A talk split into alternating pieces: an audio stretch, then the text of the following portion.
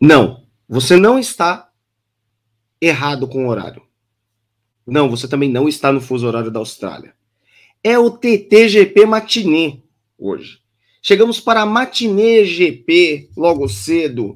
Muito bom dia a todos vocês que estão aqui neste TTGP desta quarta-feira, horário diferente, fim de semana do GP da Austrália de Fórmula 1. Então chegamos no horário mais cedo para conseguir acomodar todas as escalas, porque senão a gente não consegue dormir, trabalhar e fazer tudo junto. Bom, enfim, chegamos para este TTGP de quarta-feira. Estamos aqui ao vivo. Sim, porque são 10 e 2 da manhã, né? O Rafael Alves aqui já botou bom. Assustei com o horário, achei que era um plantão da Globo. Quase isso.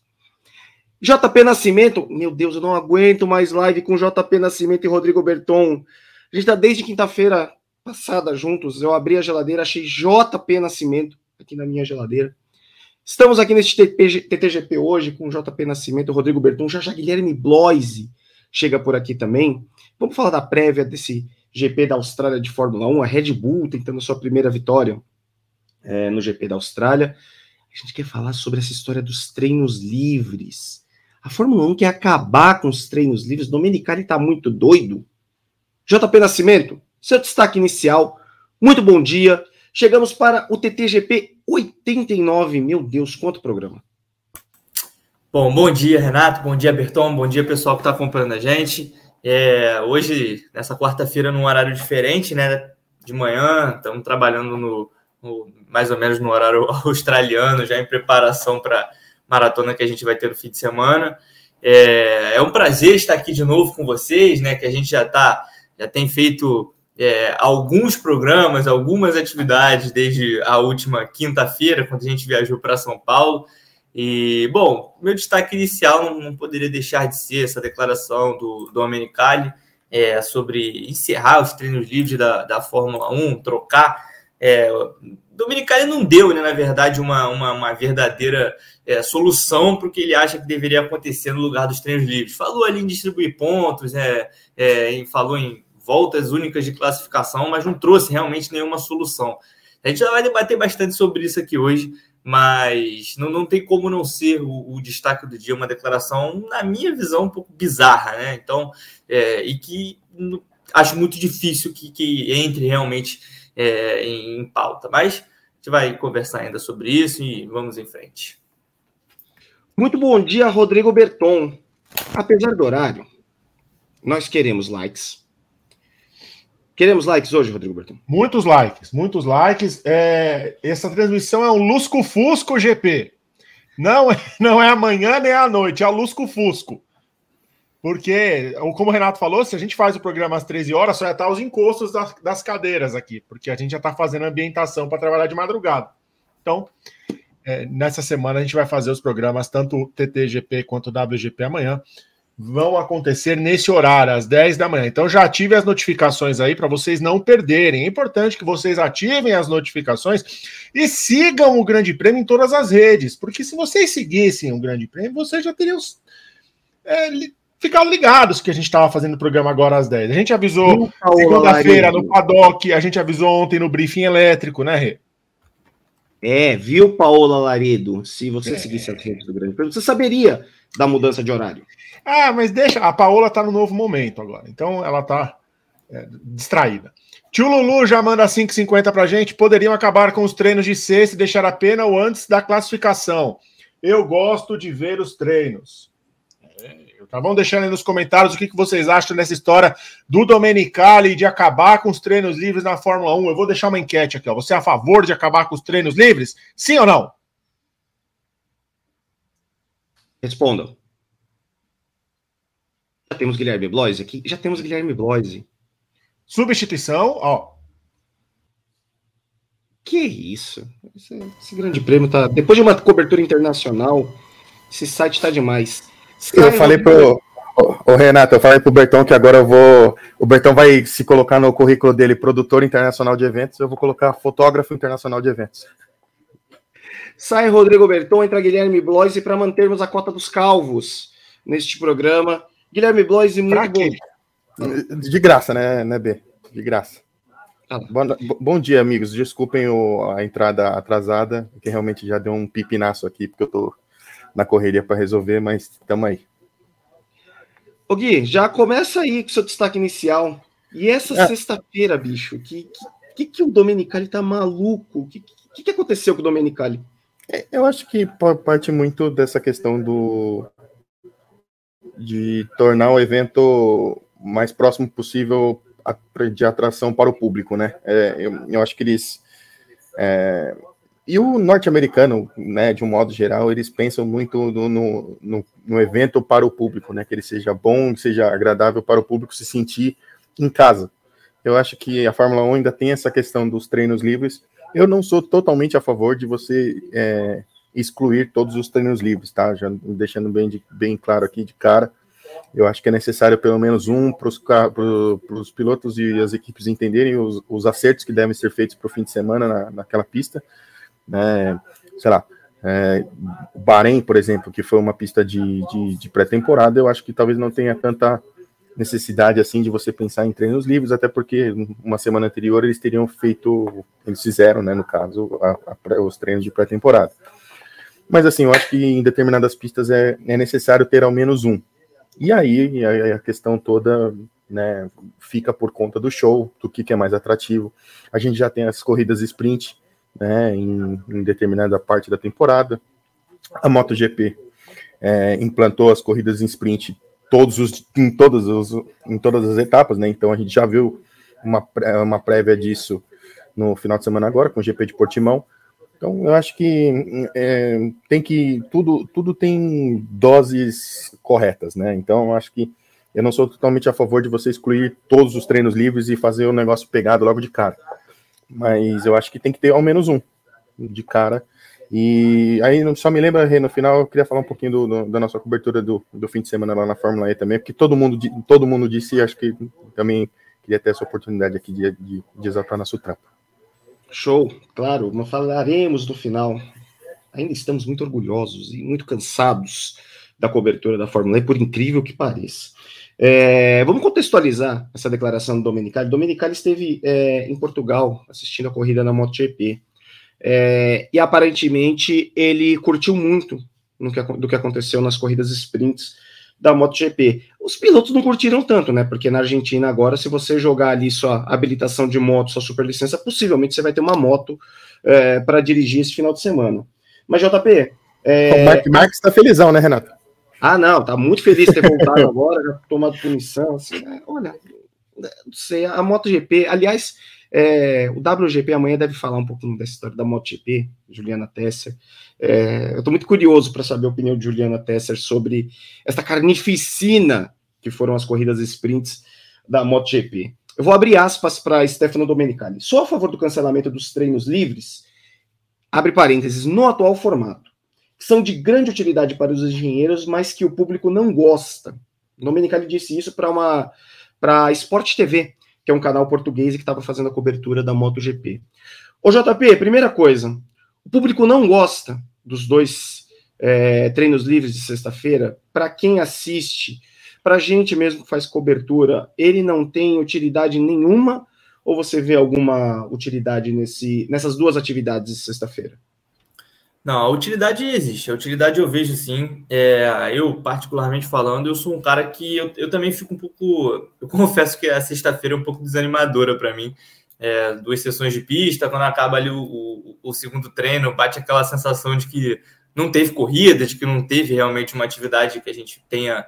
É, enfim, a, Alguns treinos livres a gente ainda tem algumas surpresas, ainda conta, né, tem alguns acidentes, principalmente pistas novas, mas grande, na grande maioria das vezes são realmente as, as, equipes tentando testar os acertos, fazendo ali as simulações de corrida, simulações de classificação, aclimata, aclimatação à pista, gerenciamento dos pneus, enfim, todo tipo de teste que, que é necessário fazer antes de uma corrida.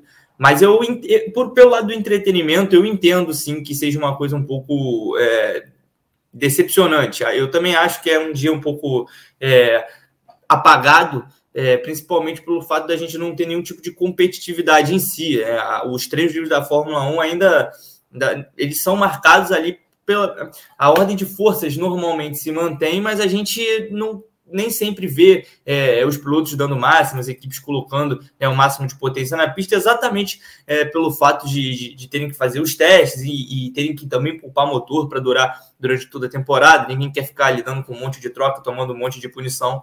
É, então eu entendo que para o público deve ser um pouco complicado, sim, principalmente para o público, e aí eu digo para o público pagante, para quem está lá presente, para quem pagou o ingresso para ir, realmente é, tem um dia em que é composto apenas por duas sessões de treino.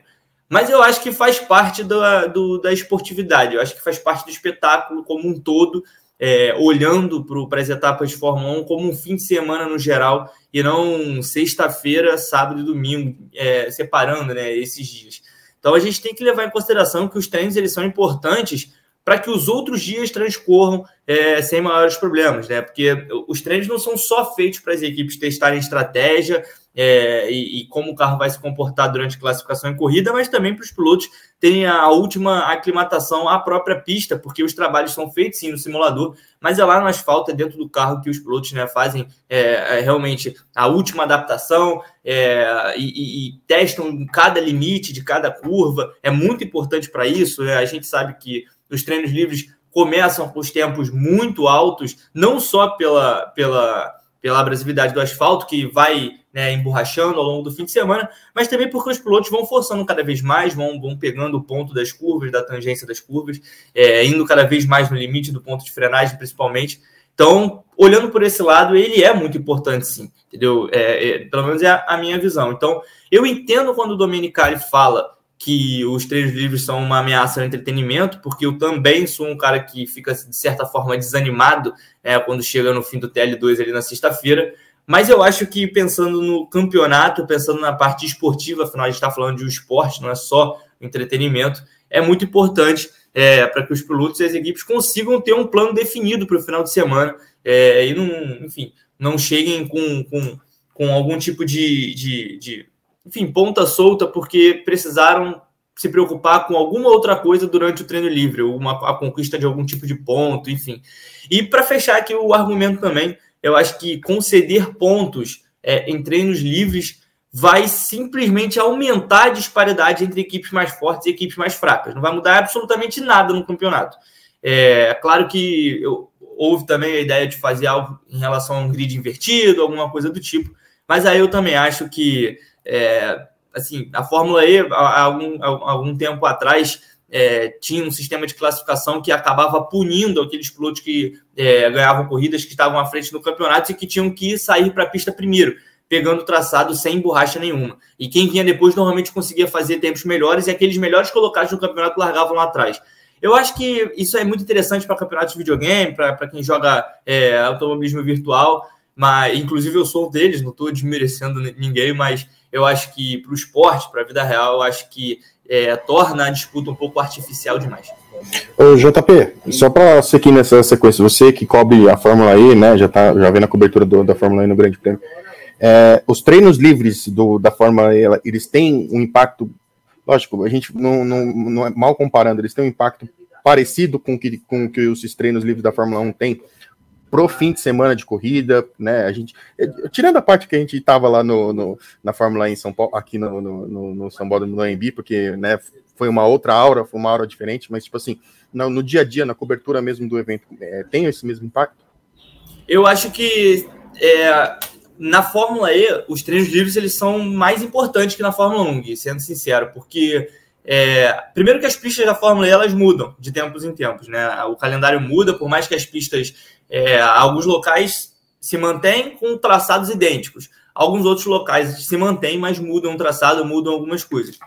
Assim como na Fórmula 1, os pilotos também testam no simulador, fazem vários testes, já chegam na pista cientes de como é o traçado, cientes de como são as características da pista mas é, são traçados urbanos, são pistas cheias de poeira, são pistas que precisam ser limpadas pelos carros, são pistas que precisam de aderência. A gente, inclusive, aqui no AMB, a gente viu que antes, é, entre sessões de treino, o, um carro genérico da Fórmula E, o, do, um, do novo carro de terceira geração, passava pela pista com frequência ali, emborrachando o traçado, é, enquanto os pilotos não estavam na pista, enquanto não tinha nenhuma atividade rolando. Então, eu acho que é muito importante, eu acho que na Fórmula E é mais importante do que na Fórmula 1, é, até para criar essa aderência, para criar essa familiaridade né, dos pilotos com o traçado, porque eles são mais estreitos, né, são um pouco mais perigosos, levando em consideração algumas características, como as ondulações que a gente viu é, em grande quantidade aqui em São Paulo, sendo que aqui em São Paulo nem é a pista mais ondulada do calendário.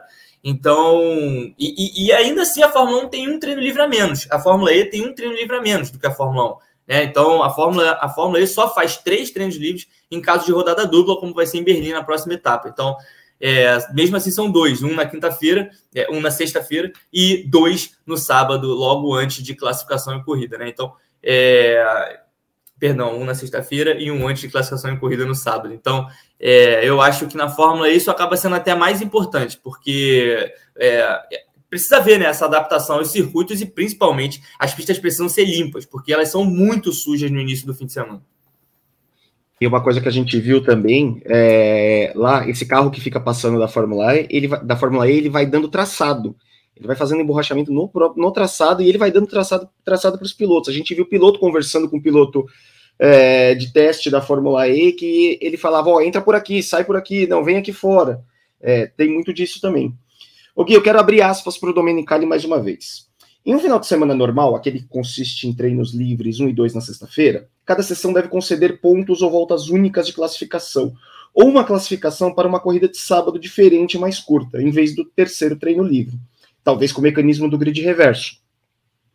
Estamos colocando muitas ideias em cima da mesa. Muitas pessoas dizem que não, mas vimos em algumas ocasiões a beleza de entregar é, grids mistos, a beleza de mais ultrapassagens, quando ele fala de entregar é, grids mistos. É, a sensação que eu tenho, Gui, é que o Domenicali jogou para o alto é, um monte de coisas que talvez a gente brinque aqui entre quando a gente se encontra no bar ou quando a gente é, encontra assinantes. Ah, vamos fazer grid reverso na Fórmula 1, vamos botar, é, sei lá, o pole position perde 10 posições. Me parece que o Domenicali basicamente estava muito louco no, no, dia da Fórmula E e começou no dia da Fórmula E, no dia da MotoGP e ficou jogando ideias para o alto que possivelmente é, jamais vão rolar por uma esportividade, né? Eu não consigo ver nenhuma equipe aceitando é, grid reverso na Fórmula 1. Não, não tem como, não tem como. Acho bem, bem surreal essa, essa, essa ideia. É, e ruim, inclusive, né? Conceder pontos para os treinos livres. Eu acho que no formato da Fórmula 1 uma coisa que eu sou a favor, particularmente, é conceder pontos para o pole position. Aí, um, dois, três, quatro, não sei como, na Indy são quatro, se eu não me engano, né? E, então, assim, eu, eu acho que a única diferença que eu, que eu, que eu, que eu traria para esse fim de semana de corrida seria uma pontuação para o pole, porque eu acho que é, o cara que larga na frente ele merece, merece esse benefício, né? Para mim, particularmente, isso faz muito sentido. Grid reverso absolutamente contra, não tem nenhum, não tem nem o que, nem o que argumentar muito e se alongar muito nisso, né? Não, não, não, não é bom para o show da Fórmula 1, né? Pessoas acham que é porque, tipo, vai ver uma, uma Williams largando na frente, mas, tipo assim, o Logan Sargent, por exemplo, vai nada contra, né? Tá começando agora. Mas ele larga na frente, ele vai ser engolido em 4, 5 voltas aí, e, e assim, e, o, e o que isso vai agregar para ele? Nada, no fim das contas, né? Não agrega muito pouco. É, então, eu acho que o, a questão do, dos treinos livres é assim: quer reduzir? Ok. Vamos, vou fazer um treino livre na sexta-feira, tipo uma atividade de pista. Beleza. Eu acho, eu acho que ela é importante, de fato, repetindo. É, os pilotos e os engenheiros eles precisam fazer esse acerto, eles precisam entender os carros. A gente vai ter pista nova esse ano novamente, a gente vai ter o GP de Las Vegas, o GP de Miami, os, as equipes e os pilotos não entenderam tão bem assim, porque né, uma pista nova que entrou ano passado. É, vai ter o GP do Qatar mais à frente, né? Que também é, veio, na, na, veio na pandemia ali como um, um tapa-buraco, mas agora vai fazer parte do grid com frequência. Então, assim, são pistas novas que precisam que os pilotos tenham mais informações, mais dados de extração para poder fazer o melhor acerto para o fim de semana. Então, os treinos livres ele tem, eles têm essa importância por conta disso. Claro, novamente, vai Barcelona. Os pilotos estão mais do que craques em saber como é que funciona a pista de Barcelona. Se bem que agora a pista de Barcelona vai, vai voltar a ter o. Não, não vai ter mais a chicane antes da, da reta dos boxes, né? Vai voltar a ser uma, um curvão mais longo. Né? Então, assim, é uma novidade. Então, Mônaco, não precisa de tanta novidade, não precisa de tantos dados assim. Os pilotos já estão mais do que tarimbados ali para assistir, para correr, no caso. Então, assim, é, eu acho que tem que ter, tem que ser bem dosado isso, mas não pode excluir de forma nenhuma, tipo, apenas pelo entretenimento, apenas que o público não gosta. Pode sim pensar em outras alternativas, né? Mas excluir totalmente e, e, e botar é, ritmo de corrida desde sexta-feira não, não é uma coisa que, que, que, é, que é legal, que soa legal, pelo menos para mim. Fala, Bertão. O Rê, é, deixa eu trazer só uma, uma comparação. Não sei se vocês se lembram, no longínquo ano de 2020, parece que já faz uns 25 anos, o GP da Emília-Romanha, que voltar, a Imola voltava para o calendário, ele teve uma programação bastante reduzida. Ele teve só um treino livre no sábado de uma hora e meia, classificação e corrida no domingo, por conta do, do contrato de Imola lá, com a cidade, de barulho e tudo mais. Foi um formato que agradou o público. Eu lembro que na época a gente fazia a, o tempo real aqui no, no Twitter e os briefings e tudo mais, o público gostou dessa ideia de um treino um pouco maior no sábado, classificação e corrida, tirando um pouco da sexta-feira. Naquela época, obviamente, a galera teve uma galera que sentiu falta dos treinos da sexta, porque não era um, era um dia útil, mas estava todo mundo em casa, então é, se conseguia acompanhar. Mas hoje em dia, com o mundo voltando ao normal, a sexta-feira a galera tem que dar um jeito de conseguir acompanhar no trabalho quem não está no home office. Tem que assistir pela internet, pelos streamings da vida. O que, vocês acham desse formato que a Fórmula 1 adotou para o GP da Emília-Romanha de 2020? Classifica... É, treino livre de uma hora e meia, classificação e a corrida no domingo. Para mim, soa, soa melhor e mais justo. Eu acho que é, treino livre de uma hora e meia é suficiente para os pilotos terem uma boa base de dados aí para para correr no fim de semana. É, eu também gosto, eu gosto do formato, é, tem, mas tem que levar em consideração que são dois treinos a menos, um dia a menos de atividade de pista. Então aí a gente tem que, acho que teria que haver também uma diferença em termos de ingresso, em termos de preço, é porque aí, público... aí entra a questão do Domenicali, né? Não é tanto uma questão dos engenheiros e dos pilotos, né, JP? Aí é uma é... questão da alta diretiva que tem que pensar. Mas se a gente for pensar, tipo, é, que uma redução de tempo de pista é só 30 minutos a menos, né? Porque os Sim. dois treinos livres são de uma hora, né? Então, uma hora e meia acho que tá legal.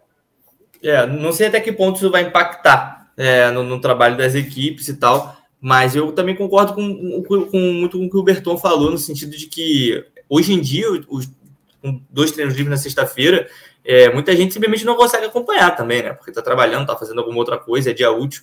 Então, olhando por esse lado, é, acho, acho que também é uma, uma, uma, uma, uma boa alternativa. Certamente é melhor do que excluir os três livros, ou então conceder pontos para quem for melhor, porque aí você só vai praticamente manter né, a, a, a disparidade entre as equipes, vai até aumentar porque vai ficar somando pontos. As equipes normalmente, é, as melhores equipes, quando raramente quando elas não estão liderando alguma sessão de treinos livres, é porque estão poupando o carro ou porque, enfim, a pista é, apresenta alguma característica fora do, do comum. Mas seguindo o padrão, vai ser sempre a melhor equipe liderando, então vai ser só mais um dia para ela fazer mais pontos do que as outras. Eu queria lembrar uma coisa, vocês que são mais jovens, é, talvez não lembrem tanto, o senhorzinho aqui que já está com mais de 40, já tem uma memória um pouquinho melhor de como eram as coisas de classificação aqui. A classificação da Fórmula 1 até 2006, ela sempre foi um problema, tá? O sistema de classificação da Fórmula 1. Tanto que lá nos anos 90, se eu não estiver muito enganado, até 94, 95, é, a classificação era dividida em dois dias. Ela tinha sexta e sábado, os pilotos tinham um limite de volta, se, também, se eu não estiver enganado, eram 12 voltas, é, e valia o melhor tempo da sexta e do sábado. O que, que acontecia? Muitas vezes os pilotos não entravam na sexta-feira em pista, porque as condições não eram boas para boas arriscar para o sábado. E você via esses pilotos pouco tempo em pista. Depois a Fórmula 1 tentou é, volta lançada, que era um de, aquele Deus nos acuda, é, do piloto ter uma volta só, até que se chegou nesse formato de classificação é, Q3, Q2, Q1, que me parece que é um formato é, justo e adequado. Né? A Fórmula 1 hoje não tem carros é, que andam tão atrás no grid, a gente não precisa dos 107% que houve no passado, esse monte de coisas. É, mas o processo de classificação, os, os, dias de atividade da Fórmula 1 há muito tempo são um problema para a Fórmula 1. Por quê? apesar de sexta ser um dia útil, ele precisa valer um ingresso para quem acompanha é, a atividade e ele não pode simplesmente é, botar o piloto uma, duas voltas na pista, é, JP. Mexer na classificação hoje também, é, que é uma, um formato consolidado, que me parece justo, é, que torna traz poucas discrepâncias no grid de Fórmula 1. Beira a loucura a Fórmula 1 mexer em algo das, das poucas coisas que dão certo nesse momento na Fórmula 1? É, é, é como eu, eu, eu, comentei no início do programa, o Gui também falou sobre isso. É, eu acho que tem um limite, né, entre para você tentar alcançar é, o máximo de entretenimento que você pode. Então, eu acho que não vale tudo pelo entretenimento. Sendo sincero, eu acho que dividir a classificação em dois dias nem seria uma ideia tão ruim assim. É, pensando na, na, na, parte do entretenimento mesmo do negócio, eu, falando né, na minha opinião, eu acho que não seria tão ruim assim, é, levando em consideração que, que, equipes e pilotos pudessem fazer algumas mudanças de um dia para o outro, porque senão não faria a menor diferença. É, voltar com o carro exatamente igual para a pista, com os mesmos pneus, é, não traria resultados diferentes. Enfim, acho que dificilmente alguma coisa mudaria, a não ser que fosse um dia em pista seca, outro dia em pista molhada. Mas pensando esportivamente, é o que você disse, né? Esse, esse sistema Q1, Q2, Q3 é, sinceramente, o, o melhor sistema de classificação que a Fórmula 1 tem adotado. É, é, justo, é um sistema que, que vai é, realmente ali por ordem de eliminação. A gente ainda é, corre o risco de ver algumas surpresas, porque se alguma equipe. A gente viu, por exemplo, aí pegando é, como recorte o GP da Arábia Saudita, em que a Red Bull só sofreu em uma parte da sessão, que foi no Q2. É, e isso já foi suficiente para fazer o Verstappen largar em 15 porque se você não consegue participar de uma das, é, de uma das partes da, da atividade, você já fica de fora. Então, eu não mexeria. Eu, eu, acho que eu acho que mexer na classificação, deixar criar algum sistema em que ela comece na sexta-feira e termine no sábado, por exemplo, é, poderia sim agradar o público de, de, diversas maneiras, porque é um público que está pagando ingresso de sexta-feira e sabe que vai para o pro, pro circuito para assistir os carros dando voltas na pista é, e, e, realmente ele não tem uma competição, são voltas de teste, são, enfim, estratégias sendo, sendo analisadas e, e esse tipo de coisa. Então, eu acho que pensando para o público, para quem está pagando o ingresso, é, só por essa parte de entretenimento faz sentido. Mas eu não mexeria pelo mesmo motivo que eu nunca colocaria um grid invertido na, na Fórmula 1, por exemplo. É, pode ser, gente vai aumentar o número de ultrapassagens? Vai, vai aumentar, com certeza vai aumentar o número de ultrapassagens consideravelmente. Mas eu, não necessariamente isso traz algum tipo de, de. Não agrega em nada esportivamente. Porque é óbvio que um carro da Williams, por exemplo, que está lá na frente, vai ser engolido algumas voltas pelos carros que estão vindo atrás. Então, não muda muito, não vai mudar praticamente nada na, em termos de, de disputa, porque se a gente coloca um carro desse lá na, na, frente, como o Gui falou, vai ser um Deus nos acuda simplesmente para segurar as posições, vai, vai ter carro até, até, até, o momento em que alguém fizer algum movimento exagerado e acabar causando um acidente que afete na briga pelo título, por exemplo. Vai, vai ter uma.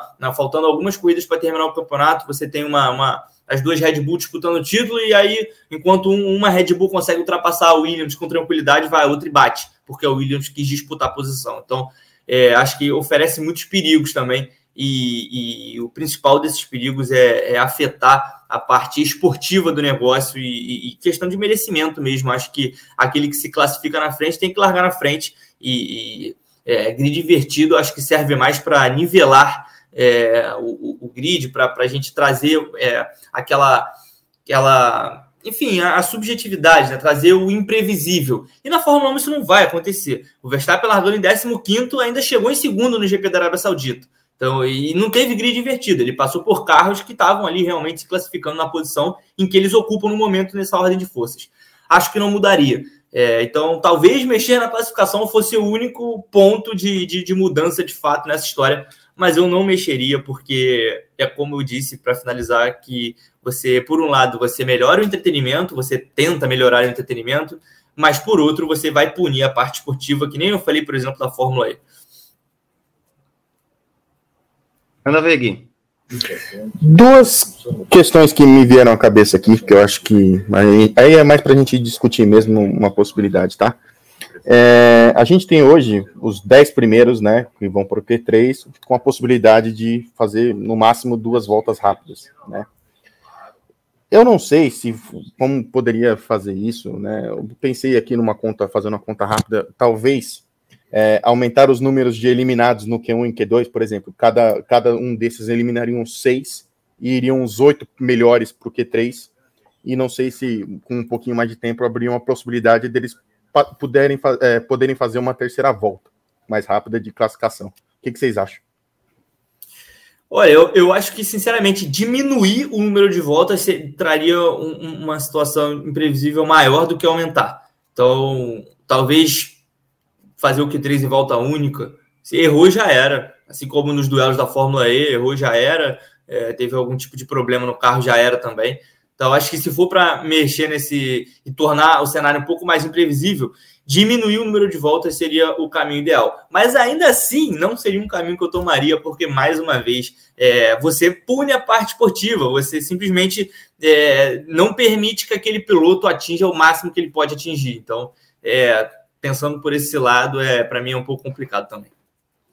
Tem um ponto aí também, tá? É, a Fórmula 1, ela está no momento de redução de custos, e aí você abrir mais voltas é mais um jogo de pneu é, por corrida, mais é, uso de motor. É, eu não sei nem se as equipes topariam isso, né? É, o Gui, mas, é bom para entretenimento? É essa que eu tô pensando, entendeu? Tipo assim, você aumentar o número de eliminados no, no, nos, nos, no Q1 e no Q2. A questão é, vamos, vamos pensar com a cabeça do entretenimento, tanto um pouco menos com a questão é, de engenharia, né? De, de, né? de de engenharia de produção ali para o fim de semana. É, é mais esse, nesse sentido que eu tô, perguntando, entendeu? Fórmula 1 precisa tomar cuidado com o entretenimento. Não sei se vocês se recordam, em 2016, a Fórmula 1 tentou um formato de classificação completamente absurdo nas duas primeiras corridas, que era o formato de nocaute. Eu anotei aqui é, para vocês verem como é que era a loucura. A Fórmula 1 tinha 22 carros naquela época, porque tinha menor ainda. Então, o, o Q1 tinha 16 minutos. E aí, nos sete primeiros minutos, o primeiro mais lento ia ser eliminado. Aí passava a cada 90 segundos, o piloto mais lento que estava em último ia sendo eliminado até sobrar é, os 15 pilotos que passavam para o Q2. Eram sete eliminados. No Q2 eram 15 carros e 15 minutos de duração. E aí passava seis minutos, o mais lento era eliminado, e aí a cada 90 segundos ia tirando um, e oito passavam para o Q3.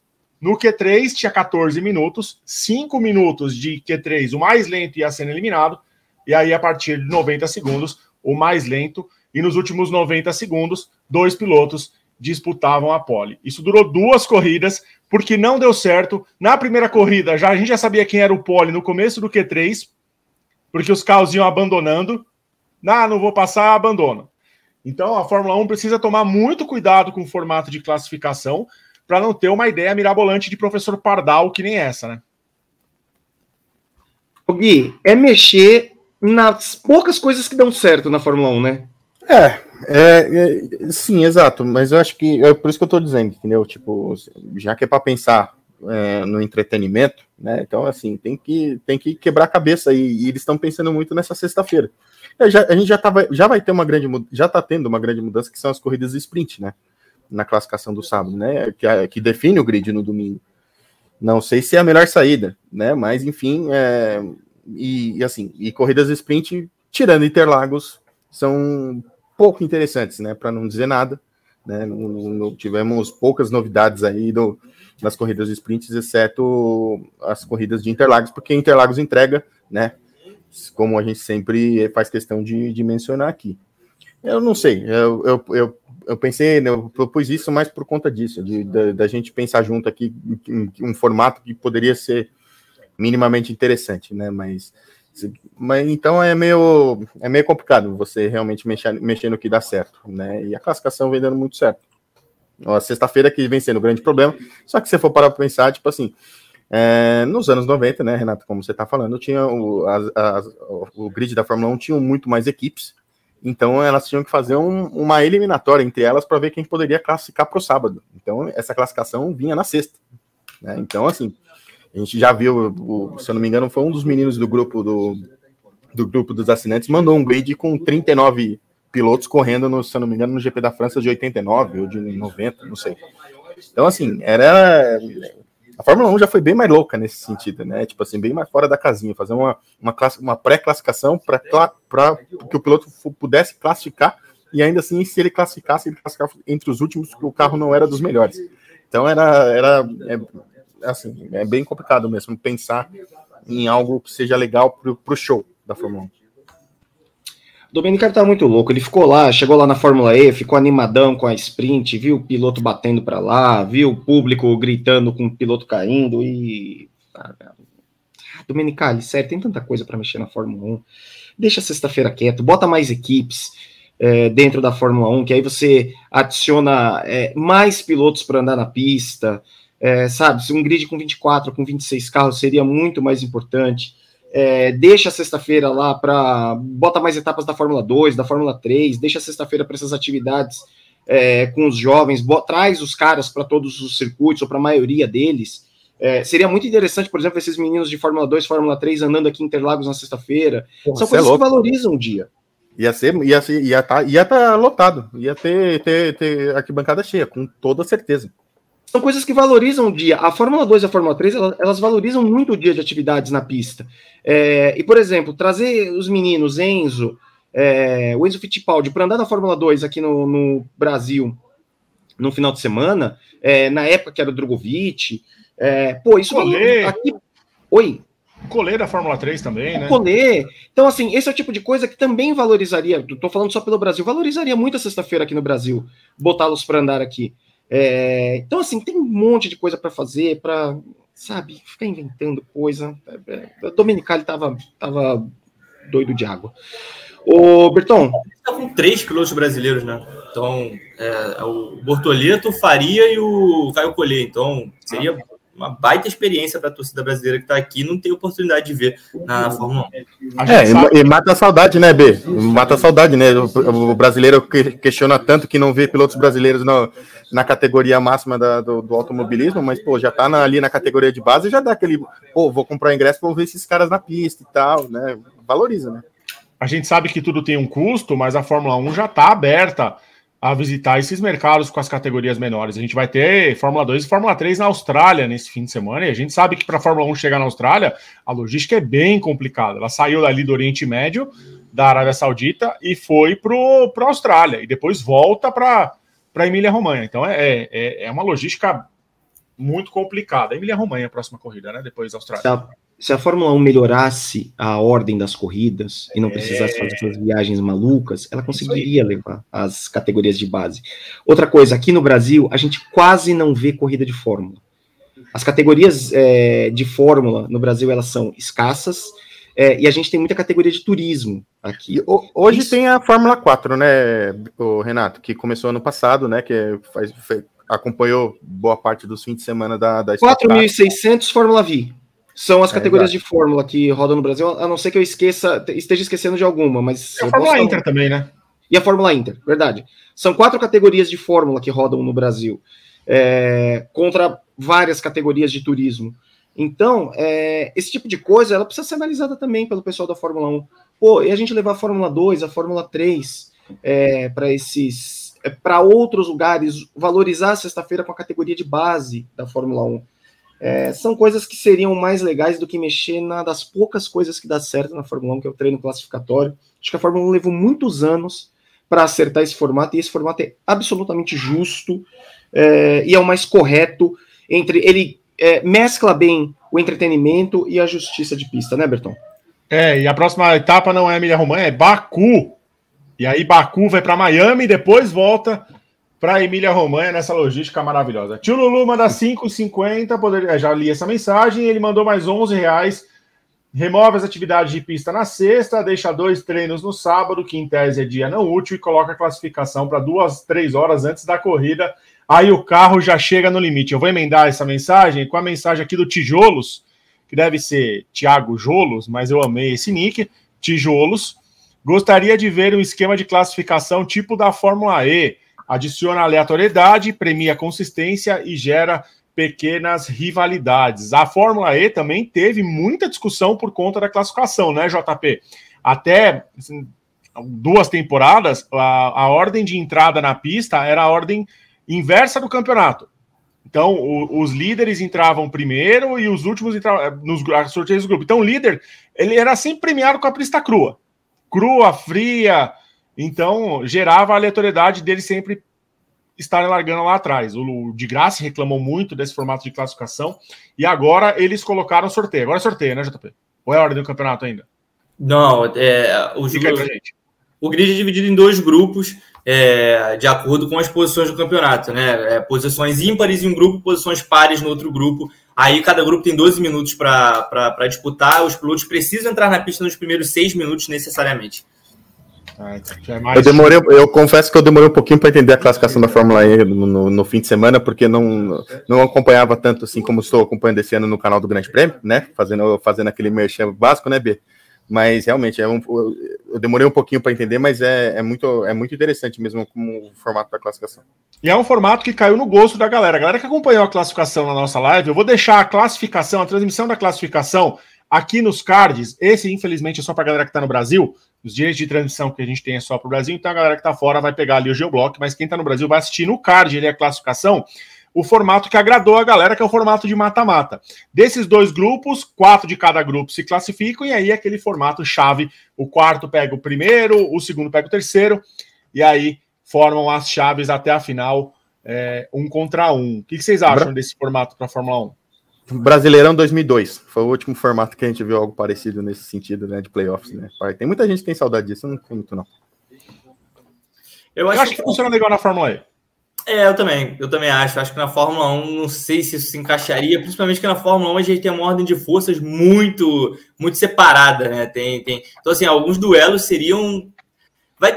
Assim, ia ter duelo que, o, que uma equipe não ia nem botar o carro na pista, sinceramente, porque a, a não ser que o piloto cometa um erro, não, tem como, não tem como barrar. Na Fórmula E a coisa já é um pouco mais equilibrada, então a gente consegue ver algumas zebras acontecendo de tempos em tempos, e o que mais o que eu mais acho legal é que com frequência a gente tem dois companheiros de equipe se enfrentando. Inclusive, nesse final de semana a gente teve dois Jaguars se enfrentando. Então, essa eu, eu acho muito bacana assim, essa classificação na Fórmula E. Chegou no ano passado, no início ela trouxe um pouquinho de um pouco de, de estranhamento assim, mas depois caiu nas graças dos pilotos, caiu nas graças do público e, e realmente funciona bem.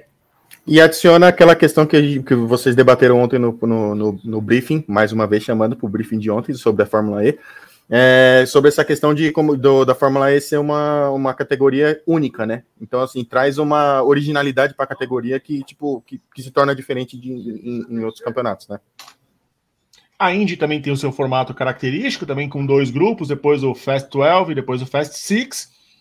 É, funciona para a Indy. Eu acho que é um formato legal para a Indy também, mas acho que na Fórmula 1, seis só, no, último, não, não funcionaria. A gente veria sempre, basicamente, os seis carros que a gente vê, as três forças lá raramente a gente veria um intruso ali no meio. É, a, a, ordem da de força da Fórmula 1 é bem diferente. Por falar em Fórmula E, vou deixar um recado rápido: a Fórmula E retorna aos canais Grande Prêmio nos dias 22 e 23 de abril, com a transmissão da rodada dupla em Berlim. Então, fiquem ligados que tem transmissão na sexta-feira do treino livre e no sábado, treino livre, classificação e corrida, e também no domingo, treino livre, classificação e corrida. Essa parceria com a Live Sports, que proporciona a transmissão da Fórmula E no Brasil. Inscreva-se no canal, ative as notificações para você não perder todas as emoções da Fórmula E aqui no Grande Prêmio. Olha, vocês vão ouvir barulho aqui, viu? Porque hoje a coisa tá animada aqui em casa, tá uma, uma loucura. É, João Pedro Nascimento, Guilherme Bloise. 12 anos sem vitória da Red Bull na Austrália. A última vitória da Red Bull na, na Austrália foi na, no GP de 2011 com Sebastian Vettel. Aliás, eu fui ver aqui a classificação final dessa corrida. Né? Vejam só que loucura. Sebastian Vettel venceu a corrida com Hamilton ainda de McLaren em segundo e Vitaly Petrov de Renault em terceiro. Grande Alonso... amigo de Fernando Alonso. É, é... Fernando Alonso foi quarto, é, com a Ferrari, Mark Webber de Red Bull, Jason Button de McLaren, Felipe Massa de Ferrari, Sebastian Buemi de Toro Rosso e duas Force India de Adrian Sutil e Paul de Resta. É, são quase 12 anos sem vitória da, é, da Red Bull na Austrália, JP. É, a chance é agora, né? A Red Bull vai chegar na Austrália. É, pelo que se apresentou nas duas etapas, das primeiras etapas é, do campeonato de Fórmula 1, a Red Bull chega favoritaça, diria o outro, é, para essa corrida, né? É, eu, eu, concordo também. Acho que acho que é difícil pensar em algum, em algum favorito para essa corrida da Austrália que não seja a Red Bull. É, me apego ao GP da Austrália do ano passado para tentar cogitar algum cenário um pouco diferente, um cenário um pouco mais competitivo, porque para quem lembra né, do, da corrida de Melbourne de 2022, apesar do Verstappen ter abandonado, aquela corrida era claramente do Leclerc, né, que sobrou realmente e, e, e, enfim, disparou na frente, não, não, não, deu muitas chances ali, o, o Verstappen acabou quebrando, é, foi um, já foi a segunda quebra em três corridas naquele momento, foi o primeiro é, rompante assim, que o, que o Verstappen deu, a primeira disparada que ele deu assim em, em direção à Red Bull, claro, né, incomodado com a quantidade de quebras, porque duas em três corridas, nas três primeiras corridas, é, passavam um certo indicativo de que não daria para brigar pelo título com um carro não confiável. É claro que a gente já sabe que depois disso a Red Bull acertou a mão, resolveu a confiabilidade do carro, né, e enfim, amassou durante o resto da temporada. Mas acho difícil que esse, que esse cenário se repita, né? Porque a Ferrari realmente é, é um caso muito complicado, né? Andou para trás de um ano para o outro. É, não, não, sei ao certo o que, que a Ferrari veio fazendo nessas férias, porque falaram que estava é, tentando resolver a questão da, da, confiabilidade do carro e abriu, abriu a primeira corrida com quebra, tendo que trocar peça antes da estreia do campeonato, depois tendo que trocar mais uma peça para a segunda corrida. É, e, e a, Ferrari que foi um carro que sofreu durante 2022 inteiro com o desgaste dos pneus, uma coisa que a Red Bull se preocupa muito menos. É, e, e, aí chega em 2023, a gente acha que esse tipo de problema está resolvido, de que eles aprenderam com, com o que aconteceu no ano passado, que observaram talvez o que a Red Bull tenha feito com o próprio carro também, como a Aston Martin fez, mas não. É, a Ferrari chega em 2023 atrás do que estava em 2022, pelo menos na minha visão. É, atualmente, sinceramente, não sei nem se está à frente da Mercedes em termos de ordem de forças, porque é, eu não, não gosto de me apegar ao resultado de duas corridas para definir isso, mas é, olhando para o ritmo que a gente vê na pista, é, é, difícil enxergar a Ferrari como uma, uma postulante clara ao pódio nesse momento, principalmente levando em consideração que, o, que o, os dois carros da Red Bull muito provavelmente vão estar lá. Fernando Alonso está sempre colocando a Aston Martin em condições de brigar pelo pódio também, e, e os carros da Mercedes estão praticamente no mesmo nível da, da Ferrari, se não um pouco melhores no momento. É, ainda que, que a situação da Mercedes seja muito fraca em 2023 também.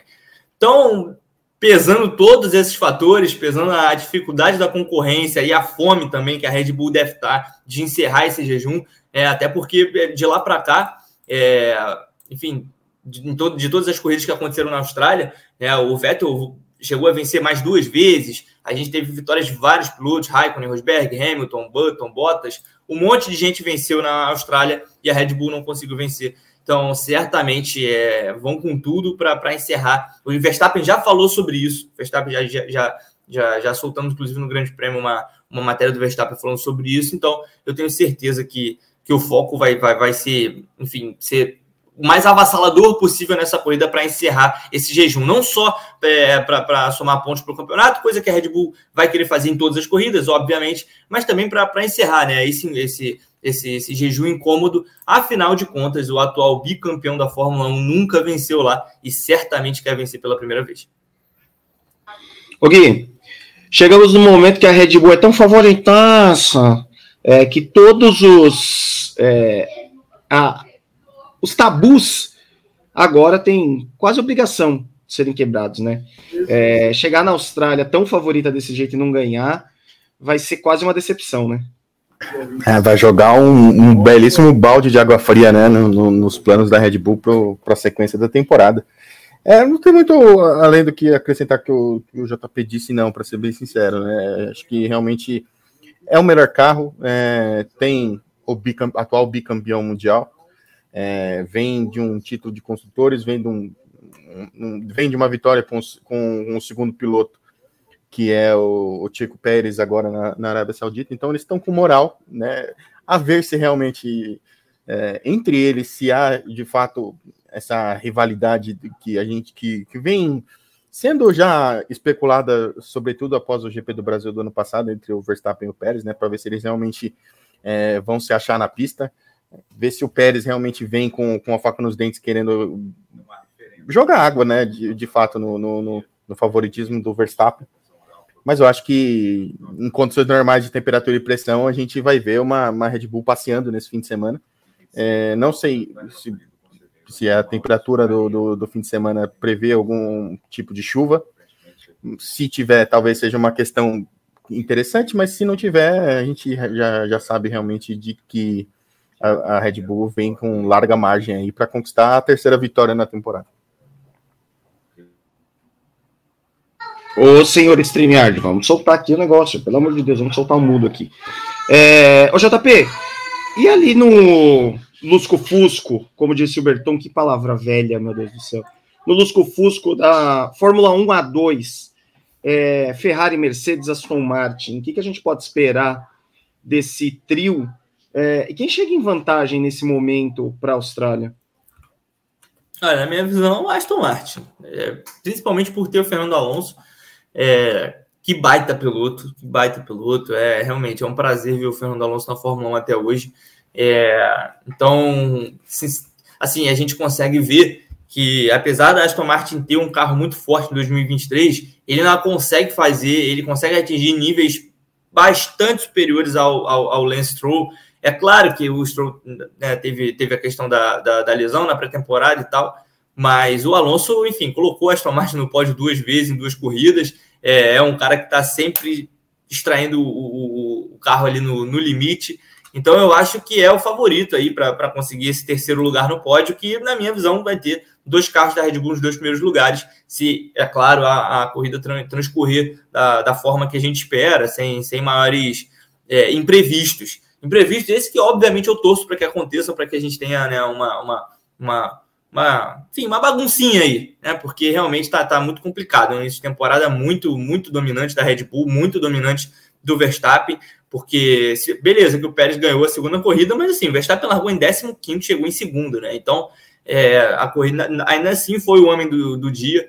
Então, o, a, a, o negócio da Fórmula 1 realmente, infelizmente, agora é olhar é, da, da segunda força em diante. Uma coisa que não me agrada nem um pouco. Mas, então, olhando para essa briga entre Aston Martin, Ferrari e Mercedes, acho que a Aston Martin está na frente por, por ter o Alonso, né? Está numa fase iluminada no momento. É claro que a Mercedes tem o Hamilton, dos maiores, se não o maior piloto de todos os tempos, mas que claramente não, não, não, não tá, né, no seu, na sua melhor fase, não tá, olha, olha o comentário nosso... Melhoras para o nosso apresentador oficial aí, que está que tá com o probleminha aí de, de saúde, mas vai, vai se recuperar em breve aí para o fim de semana. Tivemos uma, tivemos uma rotina bastante acelerada nesse último fim de semana de EP de São Todo Paulo. Mundo, né? Eu e Pedro Henrique Marum, meu companheiro de transmissão, então é, tá, tá, tá se recuperando merecidamente. E, enfim, como eu venho dizendo, para fechar aqui o, o raciocínio, é, acho que vai. É, é, aquela, aquela briga de, de foice no escuro, né? As três equipes, uma querendo pegar a outra ali para realmente cientes de que é o máximo que elas podem alcançar nesse momento, porque alcançar a Red Bull totalmente fora de cogitação é, nesse ponto da temporada. Acho que está todo mundo torcendo para que essa, essa, essa punição de 10% no treino de vento da Red Bull seja alguma coisa que impacte em alguma coisa no, no, desenvolvimento do ano, porque a gente sabe que a Mercedes se desenvolve bastante ao longo da temporada, a Aston Martin vai também se desenvolver bastante ao longo da temporada, então eu acho que a única, o único ponto de, de esperança nesse momento é pensar que, a, que esses 10% afetem a Red Bull de alguma forma. Eu acho que até lá o campeonato já vai estar praticamente decidido, então é, vai, ser essa briga entre essas três equipes para descobrir quem se coloca em posição de, de, talvez desafiar a Red Bull lá na frente, quando, quando já tiver em um patamar diferente mesmo dentro dessa ordem de forças. Guilherme Blois, uma Aston Martin com energia lá no alto, é, uma Ferrari procurando é, se organizar nessa, nessa bagunça dos, nessa bagunça dos carros é, e uma Mercedes que olha ah, que drama, joga a toalha, pega a toalha, tira a casaca, põe casaco. Esperar dessas três aí é, no final de semana da Austrália. A Mercedes que está sendo comandada por Paola Bracho, né? né? Porque vai ser, vai ser dramalhão mexicano assim lá longe, né? Nossa senhora. é, é muito chororô e, né, e, e muita lamentação, né? Então, tra... acho que a sede da Mercedes virou, tá sendo no muro das lamentações, né? De, que olha, tá difícil, né? Tá difícil de acompanhar esse dramalhão da, da, Mercedes, assim, já tá ficando até bastante intragável esse, esse bando de reclamação. Mas assim, sob a ordem de forças, Red Bull muito acima. Na Fórmula, na Fórmula 1 A2 é, é a Aston Martin do Fernando Alonso. E um pouquinho mais abaixo ali, Mercedes e Red Bull ali, para ver quem realmente vai casar melhor no, no, com, com a pista nesse fim de semana. Acho que não vai fugir muito disso, não. É, o Alonso, como o JP falou, vem fazendo uma grande temporada, é, vem realmente mostrando o talento que ele sempre teve, né? Que faltava carro mesmo, de fato, né? Quando ele tem um carro bom, ele, ele entrega né, resultados, performances, né? Entrega tudo, né? O Alonso sempre foi um, um piloto muito bom nesse sentido, né? Então, acho que né, nesse sentido, acho que a ordem de forças passa por aí. Mas, é, olha, tá, tá, tá, tá chato já essa, esse, essa, essas reclamações da Mercedes, viu? Tá, de, eles não, não vão desistir da temporada, aí depois diz que não desiste, aí depois vão desistir de novo. É chato, tá chato já. Duro, olha só. Ô, Rodrigo Berton, o pulo aqui, por favor. Sim. Quero saber quais são os nossos horários malucos deste final de semana. Porque, olha, entrar no fuso horário da Austrália, quando a gente era jovem, Berton. Ah, lembra? Eu não tenho mais jovem? idade para isso ia todo mundo pro bar e depois vinha aqui passar, fazer a, a cobertura da corrida, não tinha vídeo, era só texto, foto, e saía do bar. Ô, Renato, hoje em dia tem que dormir pelo menos umas quatro horinhas antes ali, acordar umas duas horas antes do, do, do, do GP acontecer para a gente conseguir acompanhar tranquilamente, né? E não pode é. tomar uma cervejinha antes, não. Tem que tomar café e. Guilherme, e água com gás. Para eu virar esse horário com uma criança em casa, tá um terror. Eu, eu, eu imagino, menina. Olha aí, ó. Vou ter que virar o horário sexta-feira, basicamente. Olha aí, o Tarcísio sou. Tarciso. Não é Tarcísio, Tarciso. Souza, tô perdido com os horários do GP, é especial canguru. Sim, estamos, estamos de cabeça para baixo. Eu queria conseguir deixar a nossa tela de cabeça para baixo para entrar no gracejo da Fórmula 1 com a Austrália, mas é, essa plataforma não permite ainda. Mas ela vai permitir um dia. Então vamos lá, horários do fim de semana. Amanhã o WGP também é às 10 da manhã com as mulheres do Grande Prêmio. 10 da manhã. Ok? Aí, olha só, a gente termina ali no começo da tarde e já volta no começo da madrugada ali. 3 da manhã tem o briefing do treino livre. 3 da manhã. De quinta para sexta. Aí na sexta-feira, às 13 horas, tem um vídeo que vai entrar aqui no canal 1. E aí a gente volta às 3 da manhã com a, o briefing da classificação. Antes disso, 1h45 tem a segunda tela da classificação. Eu já esqueci a segunda tela da classificação, Renato. Ainda bem que me puxou a memória. 1h45 tem a segunda tela com a parceria da Voz do Esporte. O Enio Ricanello vai narrar com comentários do Vitor Martins e do Gabriel Curti, segundo a escala. Vitor Martins? Tá na escala. Mas ele, mas, mas ele vai fazer direto do, do Recife? Ele, não, ele não tá em Recife faz muito tempo. Ele tá fazendo. Ah, ele tá em Maceió, Maceió, né? É, Agora ele tá, tá em Maceió, Maceió, verdade. Então, ó, no sábado, de sexta para sábado, 1h40 a segunda tela, 1h45 a segunda tela e 3 horas da manhã a, o briefing. Aí de sábado para domingo, meia-noite e meia, começa o briefing pré. Comando na madrugada. Meia-noite meia. Hugo e Pedro Henrique Marum, vocês imaginam. E Pedro Prado. E Pedro Prado. É... Olha, se fosse de sexta para sábado, eu diria que era sexta sexy, mas no sábado nós vamos arrumar um nome para isso. Aí, 1h40, começa a transmissão da segunda tela. A gente vai fazer toda a transmissão do GP da Austrália. E aí, depois da bandeirada, quando os carros encostarem ali no parque fechado, a gente encerra e começa o briefing pós. Aí, meu amigo, é, deve ser às 3h45 da manhã, no horário de Brasília, 4 horas, a gente vai ali até 6 da manhã. Ah, vai ser o, o, ao nascer do sol o nosso programa. Grande Prêmio a Caminho do Sol. A Caminho do Sol, é a Caminho do Sol. Estava tentando lembrar o nome desse programa, porque eu sou novo, né? Eu não, eu não peguei esse programa.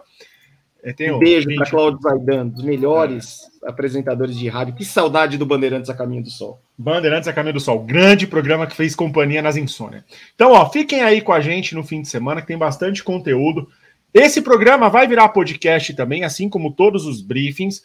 Então, você procura aí o Grande Prêmio nos principais agregadores de podcast para você não perder o nosso programa. Quer ouvir de novo? Quer dar uma olhada aí no, no, quer pegar o caminho do ônibus, no carro, quer fazer atividade em casa, na corrida, na bicicleta, ouça o programa do Grande Prêmio em formato de podcast também. Ó, Charles Câmara, narração narração do Grande Prêmio. É tudo que eu queria. Só ajustar o delay com a TV e ser feliz. A gente diminuiu bem o delay, viu, na segunda etapa, e a gente está trabalhando para diminuir ainda mais, é, para não perder. A gente sabe que tem delay por causa da transmissão, é normal, uma transmissão pela internet tem lá o seu delayzinho, mas a gente está trabalhando para diminuir o máximo para você poder sincar ali com a sua F1 TV Pro e, con e conseguir ver a imagem da, da F1 TV e o som do Grande Prêmio. É uma combinação perfeita, né, Renato Ribeiro? É, aliás, eu estou trabalhando nisso. No final de semana eu passei lá ajustando, dois segundos para cá, um para cá, tal, não sei o que, e dá certo, viu? É, ainda vou soltar um tutorial sobre isso. É, no, no Twitter, em algum lugar aí, porque funciona bem. Ô Guilherme Blois, você quer falar sobre a Fórmula E, né? Porque você é, daqui foi o único que não falou sobre a nossa maravilhosa cobertura, que espetacular, números, recordes, dor no pé, é, inflação, China Cocos. Olha, eu gostei, eu gostei tanto desse nome de verdade, velho. Eu dei muita risada quando eu li isso. Uma maravilha aqui, cara. 55 quilômetros caminhados só dentro do AMB. Meu Deus do céu. Não quero nem, pensar no que isso causou na minha vida. É, gente, só para acho que fechar, né, sobre essa cobertura da Fórmula E que a gente fez no fim de semana. É, além de elogiar, lógico, o trabalho de todo mundo, os meninos no, nos comentários, vocês na produção, a gente na redação, todo mundo deu deu, deu o seu melhor aí no, no fim de semana. É, passar um recado pro pro, pro público, né? Que quando, quando a gente fala aqui no Grande Prêmio que a gente trata as categorias de, de, com a maneira, da maneira que elas merecem e com as informações, com muitas informações, com cuidado nas apurações e tudo, e tudo isso, é, a prova foi esse final de semana, né? É, o, só, só de matérias no, nos três dias de corrida é, foram quase 60 notas no portal do, do Grande Prêmio sobre Fórmula E. Só no, nos três dias. Fora os que o JP e os meninos estão soltando aí no, no, no, decorrer da semana, porque né, tem muita coisa aqui de repercussão pós-corrida e também coisas que foram ditas pré-corrida e, e que, que vão, vão são interessantes da, da gente noticiar. Então, quando a gente fala que o Grande Prêmio é diferente nesse sentido, é, é, por, é por esse tipo de trabalho. Né? Não é só a audiência que a gente teve com a transmissão, com, com tudo, é o cuidado que a gente tem com a categoria. Vai num evento de Fórmula 1, né, no, no GP de São Paulo, a gente trata da maneira. O GP de, do, de São Paulo da Fórmula 1 é tratado da mesma maneira que um EP de São Paulo, que agora foi da Fórmula E, que era o GP do, de São Paulo no, da Indy no AMB, é, quando estamos em loco numa cobertura da, de corridas da Stock Car. Então, assim, a gente trata a, o esporte motor com, de, de, maneira diferente de outros sites. Quer saber de esporte a motor? Vem para cá, irmão. Não, não, não, não, esquece essa questão de, do, do, das outras concorrências aí, porque eles não, não se dá o mesmo trato que a gente dá aqui no site. Então, assim, é, foi, foi muito foi muito legal estar numa cobertura internacional, né? Ainda não tinha tido essa, essa oportunidade. É, a gente brinquei no começo do programa que o Berton agora virou produtor internacional e eu, e eu virei fotógrafo internacional, que realmente a gente fez de tudo nesse fim de semana, foi, foi uma das experiências mais legais da minha vida profissional. E eu acho que o, o recado que fica é que o Grande Prêmio é diferente de todos os outros sites de, de esporte a motor. Ninguém deu o, o, o, trato, o cuidado e o carinho que, que nós aqui do site demos para esse EP de São Paulo de Fórmula E. Então, deixa a audiência, deixa a concorrência de lado e vem para nós. O bonde do Grande Prêmio sem freio. Meninos, algum destaque final ou podemos ir embora? Podemos ir. Podemos ir embora? Então vale lembrar, WGP amanhã, 10 da manhã. 10 da manhã. Deixa eu ver pela escala aqui quem estará no WGP. Evelyn Guimarães, Juliana Tesser e Ana Paula Cerveira, pela escala. Então, 10 horas da manhã o WGP, às 3 da manhã, de quinta para sexta, eu já estarei neste briefing com aquele humor maravilhoso com Evelyn Guimarães e Luana Marino, Rodrigo Berton, já falando sobre o primeiro dia de treinos livres, esses que o Domenicali quer dar fim. No sábado teremos segunda tela, briefing pós. No domingo, briefing pré, segunda tela, briefing pós. Vitor Martins de volta, corado. E imagino muito feliz de voltar já na semana do GP da Austrália.